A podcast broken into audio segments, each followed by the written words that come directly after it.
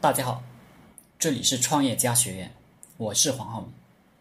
今天给大家一个经验之谈：保护与培养自己团队里面喜欢唱反调的人。我有一个朋友，刚开始创业就跑过来跟我说：“多年媳妇熬成婆，老子再也不用看谁的脸色，唯唯诺诺的工作了。我想怎么干就怎么干，大家都得听我的。”我当时就甩了他一句：“保护你团队里面跟你唱反调的人。”结果这家可能刚当老板，非常兴奋，没当回事。这做老板的尊严，仅仅持续了半年，就又去给别人打工了。当然，唱反调的目的是为了公司的业务，这是前提。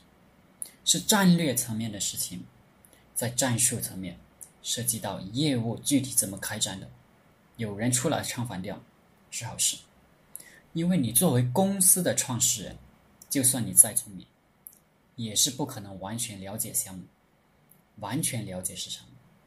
他在一线操作，你如果没没在一线操作，你就很难了解具体的情况，自己做的决定。需要一线操作的人的意见，也要慎重听取反对意见。是人，都会有盲点。这些唱反调的人，会帮你进一步分析出来你忽略的地方。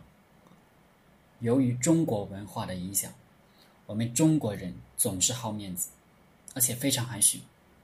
很多事情你需要问几次，对方才能告诉你真正的原因。加上你是上级，非常多的人就唯唯诺诺的，即使有意见，也习惯性的保留，这对创业是非常不利的。国外的学者曾经做过一个实验，让一个人进入有五个托的团队，六个人一起丈量一根短一点的绳子，一根稍微长一点的绳子，然后这五个托就说短的那根实际上。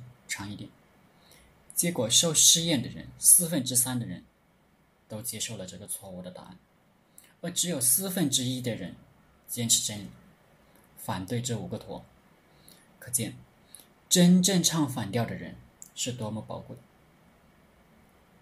中国自古就有“兼听则明，偏听则暗”的说法，历史上很多昏君就是拒绝他们的臣子们唱反调。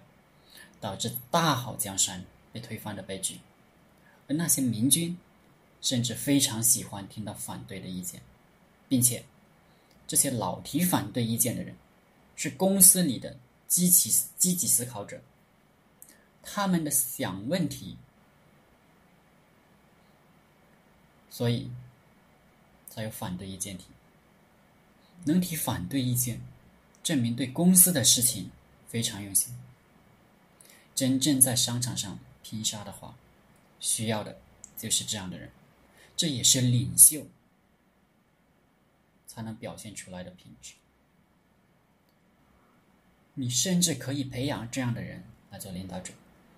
那大部分不提反对意见的人，都是跟随者。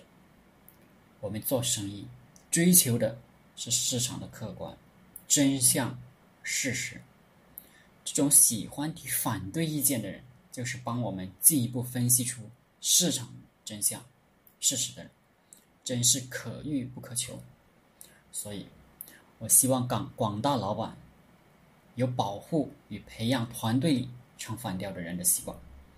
只要他说的对，说的有理，是为公司整体业务着想的，就值得表扬，值得提拔。千万不要为了自己的面子。权威感，排斥唱反调的人。好了，这节课就分享到这里，谢谢大家。大家可以加我的 QQ 微信幺零三二八二四三四二，祝大家发财。